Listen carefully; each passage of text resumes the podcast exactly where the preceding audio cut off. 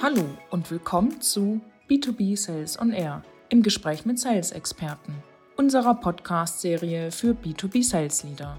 Im Podcast sprechen wir mit einer Reihe zukunftsorientierter Sales-Experten darüber, wie und warum sich das B2B-Kaufverhalten geändert hat und wie wichtig aktuelle Sales-Trends sind. Wir hoffen, dass Ihnen diese Folge gefällt. Hallo und herzlich willkommen zu einer neuen Folge. Mein Gast heute ist Dina Uthmann. Herzlich willkommen. Ja, vielen Dank.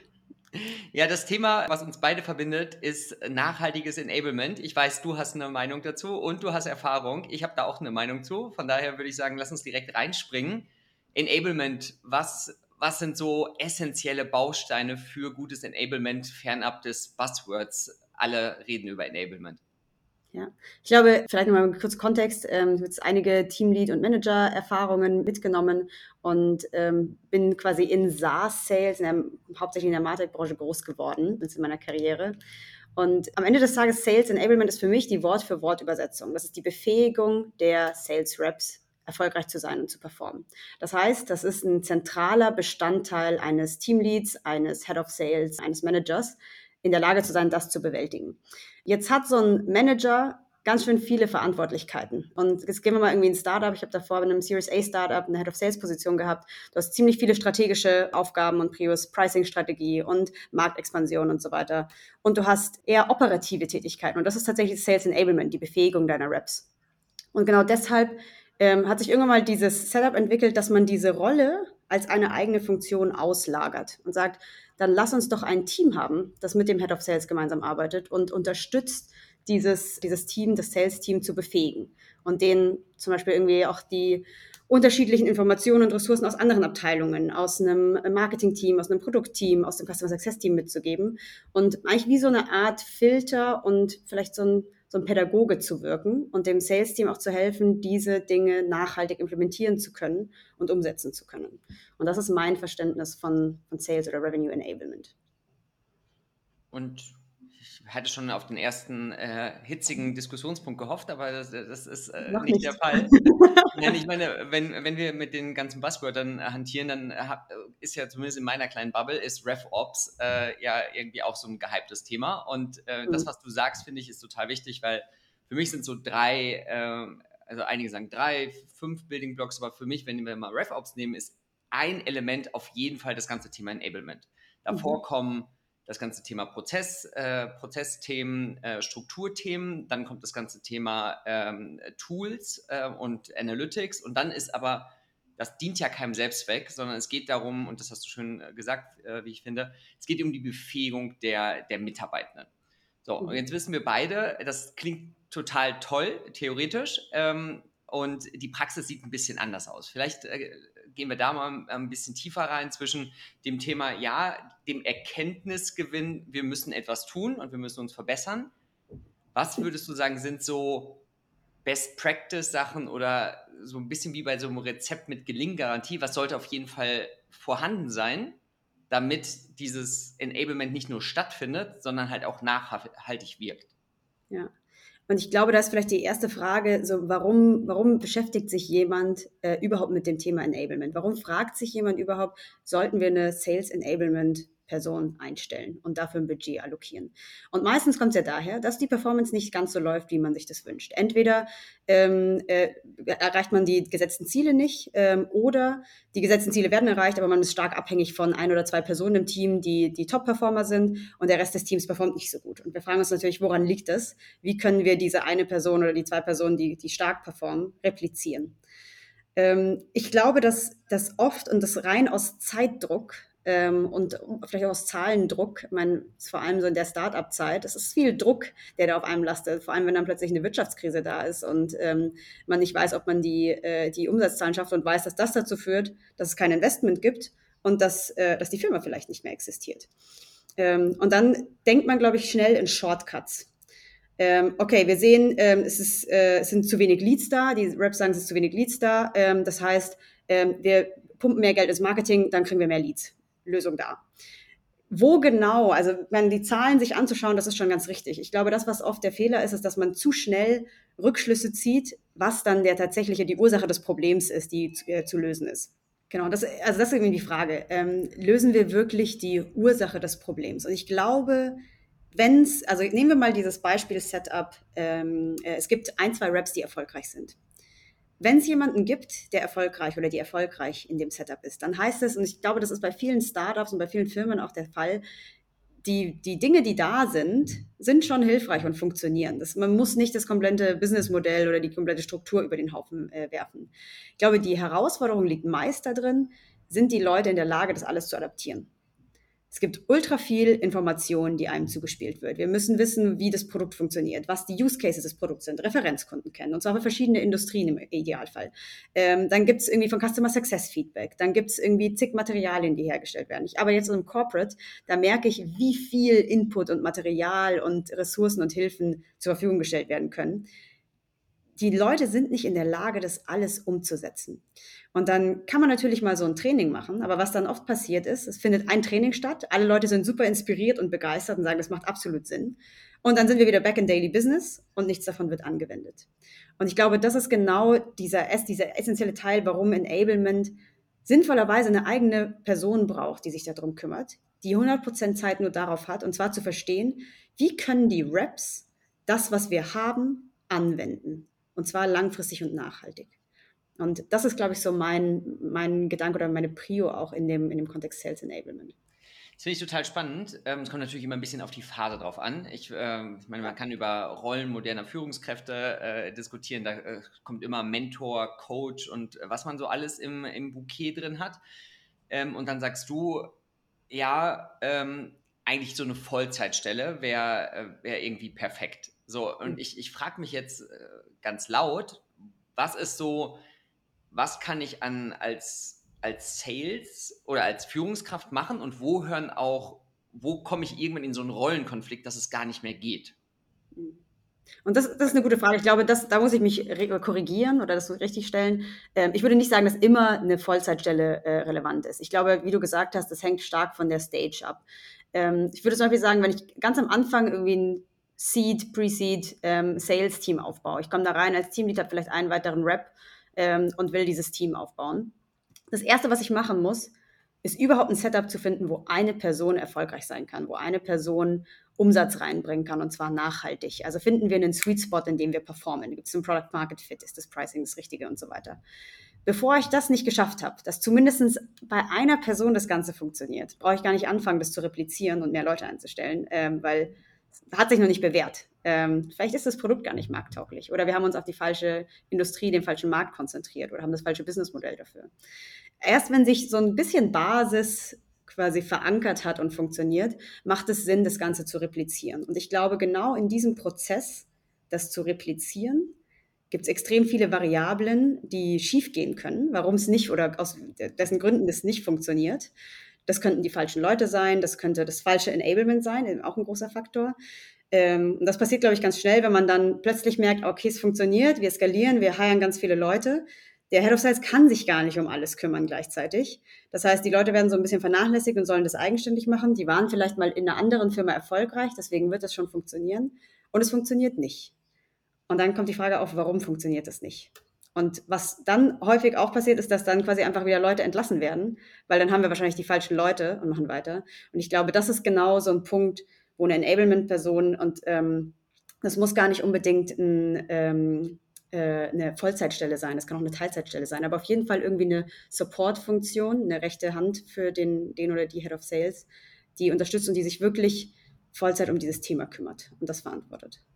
Ich finde es total wichtig, dieses, äh, ich bin mittlerweile auch äh, sehr, sehr strikt, so, ich nenne es immer das Setup for Success. Also wie, wie schaffe ich es, was sind die Rahmenbedingungen, was sind die, du hast gesagt, äh, du bist jetzt beim, beim Corporate und äh, kann, hast äh, einen Fundus von, von Informationen und, äh, und Materialien. Für mich ist dieses Setup for Success, wie, wie klar ist etwas, dass ich als, als Seller, als SDA, egal in welcher Funktion ich bin, wie kann ich erfolgreich werden? Und dieses, wir wissen beide, in äh, dynamischen Umfällen, das ist nie linear ähm, und das ist mhm. auch nie konstant. So, also von daher dieses Mindset zu haben, wir werden gemeinsam besser mit unterschiedlichen Stakeholdern in meinem Fachbereich und darüber hinaus, finde ich halt erstmal so die, so das erste super wichtige Learning.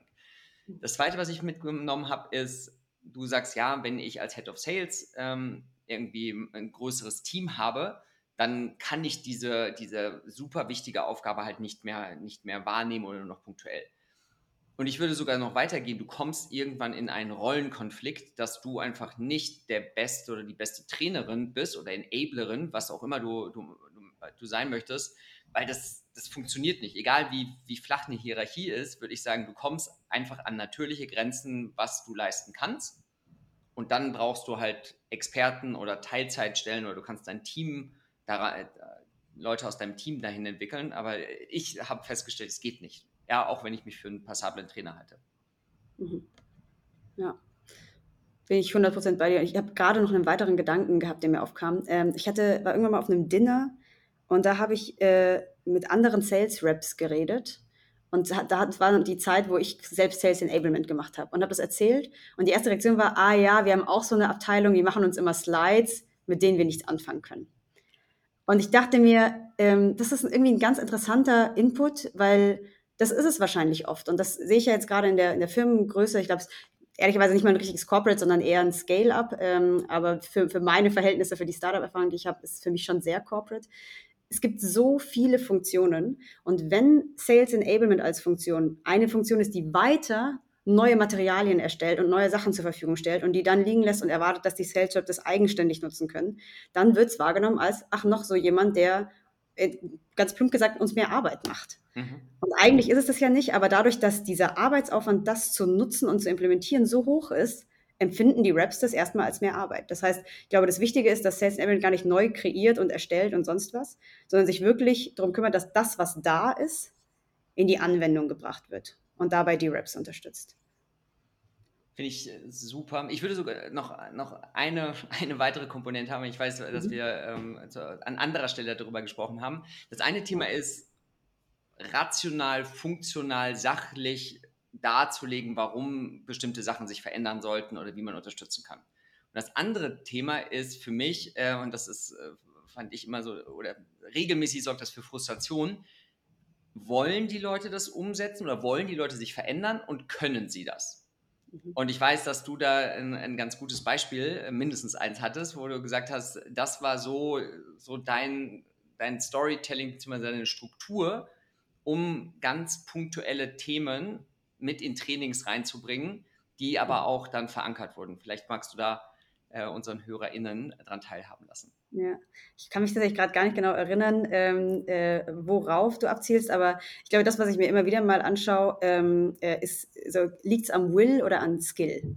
Ähm, und das, glaube ich, macht einen ziemlich großen Unterschied, ähm, wie man das Thema angehen muss. Also, äh, und vor allem auch, was die Konsequenz ist. Also eine Konsequenz kann auch sein, herauszufinden, ähm, es mangelt an Skill. Und Skill kann sein, dass man den Skill beibringen kann. Und ich, äh, ähm, komm, also man kommt da über einen längeren Zeitraum hin, dass die Person das irgendwann eigenständig machen kann.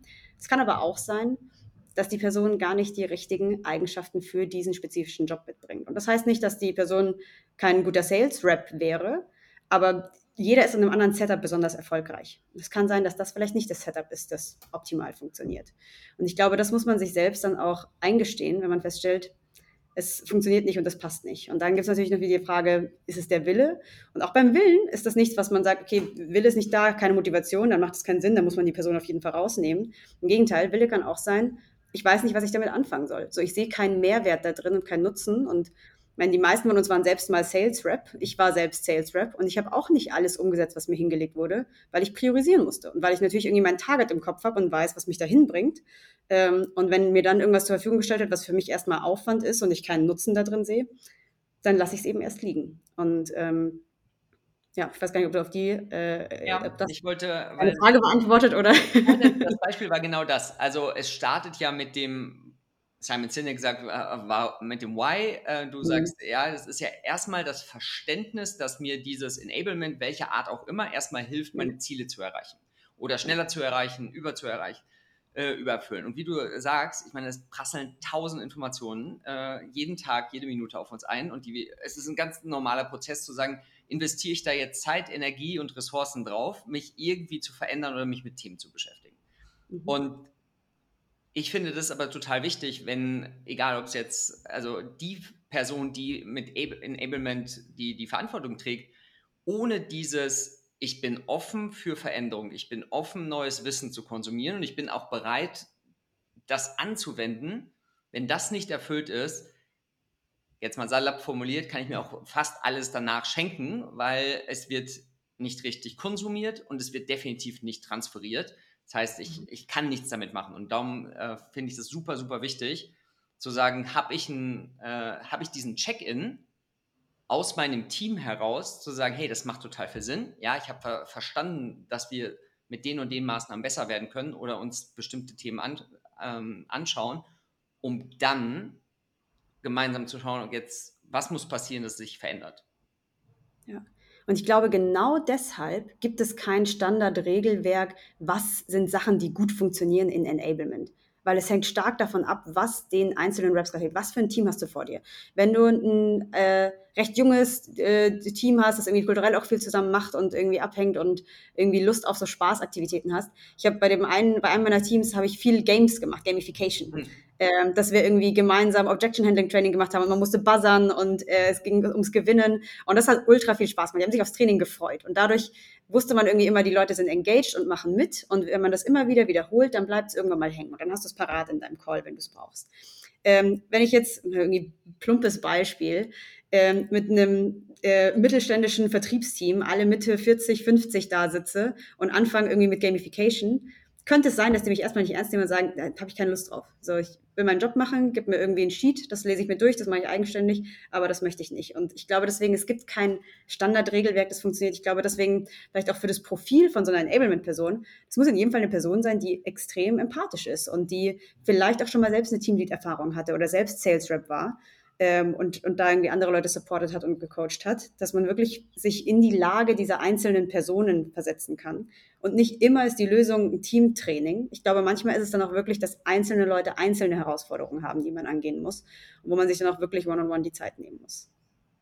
Ja, ich äh, finde, äh, in meinem äh, Kopf ist so freundlich bestimmt, ähm, äh, mhm. hilft auf jeden Fall. Also Empathie, ähm, individueller Zugang und trotzdem aber auch eine eine Bestimmtheit. Ich bin kürzlich äh, kläglich gescheitert, äh, eine neue oder eine erweiterte Qualifizierung beim Sales-Team einzuführen.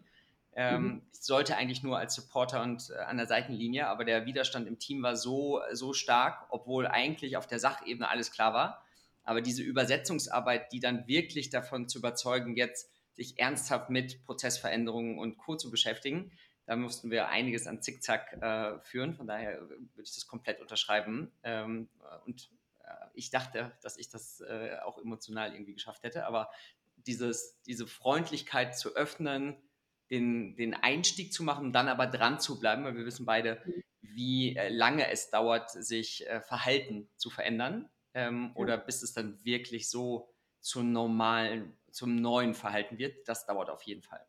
Ja, und ich glaube, das ist, ähm, zwei Gedanken dazu. Einmal, ich habe vor kurzem erst mit einem anderen Manager-Kollegen äh, darüber geredet und ähm, wir haben festgestellt, das, was wir selbst als Manager, glaube ich, manchmal verlernen, ist den, das, was wir in Sales gemacht haben, mit Kunden und Prospects, mit unserem Team zu machen. Und zwar nicht, mhm. haut drauf, erstmal zu pitchen, das ist unser neues Enablement-Material und das sind die Ressourcen und wendet das an und das ist super toll und wir pitchen das und dann müsst ihr begeistert sein, das anzunehmen, sondern erstmal den Pain zu identifizieren. Warum macht's ihr, macht ihr das gerade nicht? Woran scheitert es? Womit tut ihr euch schwer? Was frustriert euch? Und wenn ich dann diese Lösung connecten kann mit den Problemen, die die Leute haben, dann funktioniert es deutlich besser. Und das ist echt interessant. Viele der Manager, die ich kenne, waren selbst mal Sales Rep. Und trotzdem machen wir genau das dann als Manager anders.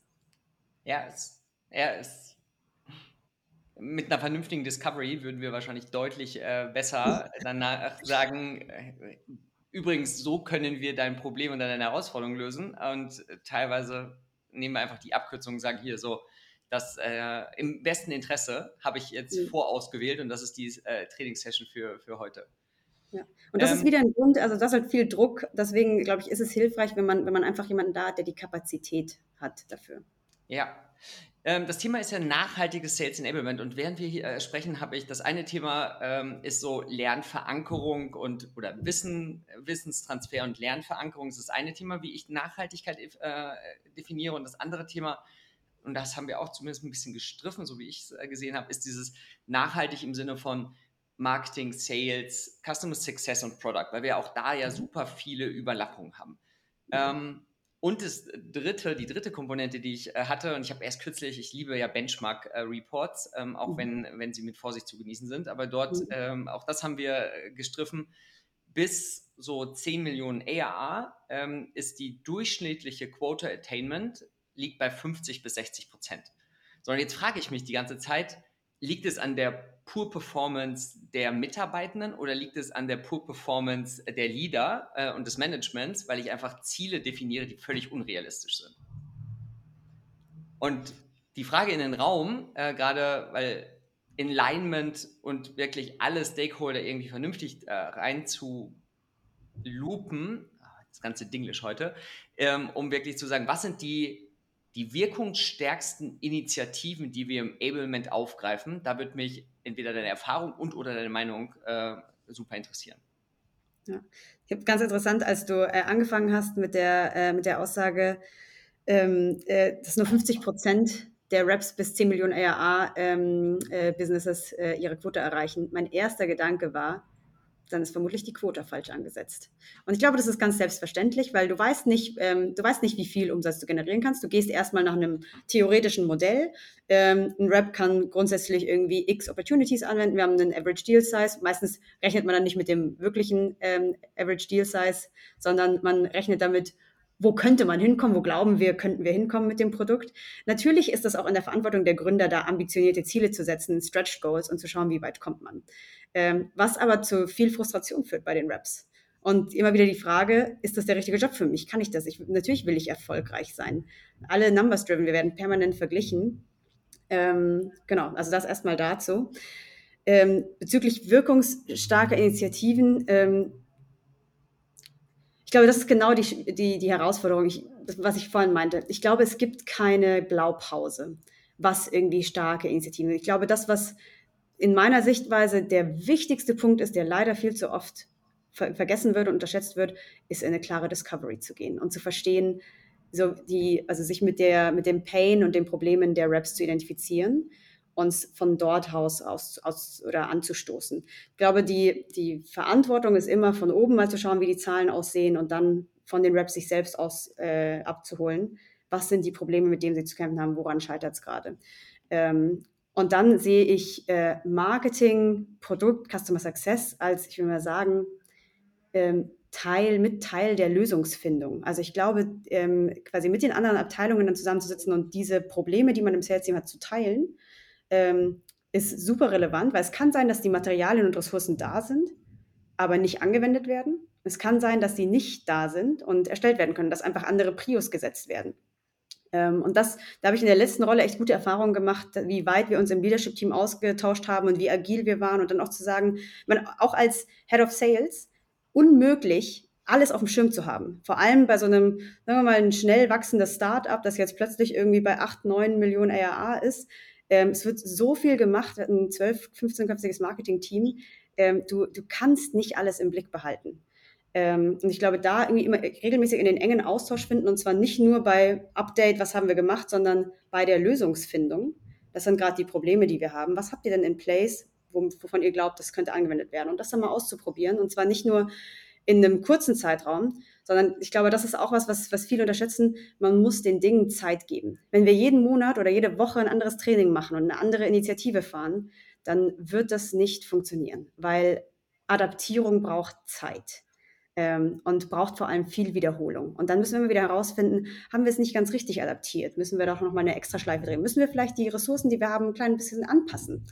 Also sich da irgendwie auch ausreichend Zeit zu nehmen, um Erfolg wahrnehmen zu können, ist, glaube ich, super wichtig, bevor man das nächste Thema anstoßt. Also ich würde sagen, so zwei zentrale Dinge. Einmal, es gibt keine Blaupause, saubere Discovery machen und verstehen, wo das Problem tatsächlich liegt und die Ursache des Problems. Ähm, und der zweite Punkt, ähm, da quasi auch bei der Lösungsfindung in den Austausch mit anderen Abteilungen gehen, die, ähm, die mit dem mit Sales zusammenhängen und einen Einfluss darauf haben. Ja, ich habe gerade von meinem geistigen Auge dazu ergänzend so zwei Ebenen. Das eine Thema ist für mich so eine taktische Ebene. Ähm, gerade nehmen wir jetzt mal zum Beispiel die ganze Customer Journey. Ne? Also da das Zusammenspiel zwischen Marketing und Sales, auch strukturell und prozessual, zu sagen, was habe ich denn an Informationen ähm, schon vor der Discovery? Oder was sind so die, was sind die Datenpunkte, die dazu führen, dass ich noch mehr Klarheit für ähm, ICP habe? Was, sind die, was ist die Klarheit von, äh, vom, vom Use Case? Also da kann ich ja super viel gemeinsam machen und dann kann ich mir auf einer, auf einer operativen Ebene ganz genau rausnehmen, habe ich, ändere ich nochmal die Agenda oder schleife ich bestimmte Punkte in der Agenda einer Discovery nochmal spezifisch für die Sales-Leute, äh, damit ich dann sagen kann, ich, hab, ich messe dann die Conversion zur Demo. Und das finde ich total spannend mhm. zu sagen, äh, und für mich ist beides Enablement in unterschiedlichen äh, Leveln, ja. zu sagen, wir haben alle das gleiche Ziel, wir wollen besser werden, wir wollen mehr Verlässlichkeit in Prozesse reinbringen, wir wollen Leute, mehr Leute, wir starten mit einer Person, wir wollten mehr Leute in diese Quota Attainment und wirklich in erfolgreiches Miteinander führen und dann zu sagen, welche Bausteine kann ich äh, wie und, und wo an welcher Stelle einsetzen. Ja, bin ich zu 100% bei dir. Ich habe noch eine Fachfrage, äh, beziehungsweise eine technische Frage, weil wir, wir beide, glaube ich, wir haben schnell wachsende Unternehmen gesehen. Es ist äh, äh, Tool und Tech-Stack ist immer irgendwie ein, ein schönes, äh, schönes Thema. Gibt es irgendwas auch da, wo du sagst, das hast du gelernt, das würdest du vielleicht anders machen? Ähm, ich habe auch da noch zwei, drei äh, Meinungen zu, aber gibt es irgendwas, wo, wo du sagst, das sollte man beim Tech-Stack mit Fokus auf Enablement und Verzahnung beachten? Ja. Ähm, oh, viele Fehler in dem, in dem Kontext gemacht in meinen vorigen äh, Jobs, deswegen äh, viele Gedanken dazu. Ich glaube, der zentralste, wenn ich zurückblicke, ist, wenn ein Tech-Stack Frustration auslöst und nicht optimal ist und funktioniert, muss man es ändern. Das klingt jetzt so offensichtlich. Aber äh, bei uns hat das, war das CRM nicht mehr das Richtige für uns. Ähm, wir sind dann irgendwie über einen Punkt hinausgewachsen, dass das CRM einfach nicht mehr das, das beste Setup für uns war. Und es war eigentlich klar, was wir wollen und wovon wir überzeugt sind, dass es mehr, mehr Value für uns liefert. Aber klar, du hast einen Zahlendruck und jetzt so ein CRM-Wechsel und das dauert so lang und das macht also keinen Sinn und wann macht man das in Q4 sowieso nicht, aber in anderen Monaten ist es schwierig, dann wäre es noch schlimmer, nee, dann machen wir es lieber gar nicht.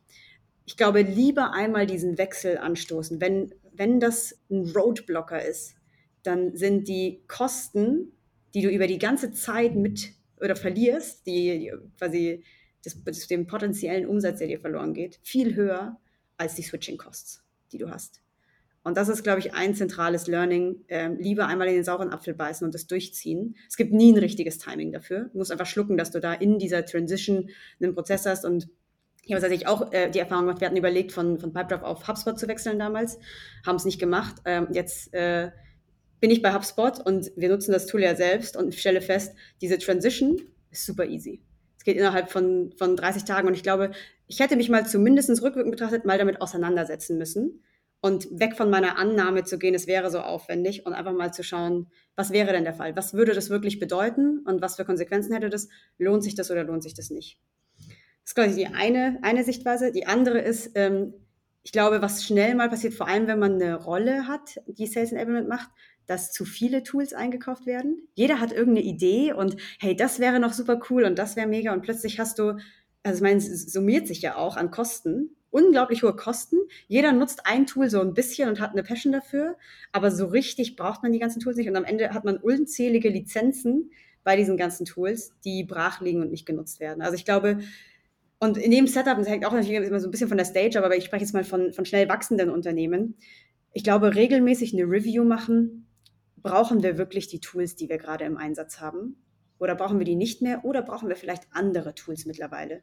Und das ist vor allem in so einem schnellen Wachstumssetup, glaube ich, echt essentiell, ähm, weil, man, weil man sonst einfach Effizienz verliert.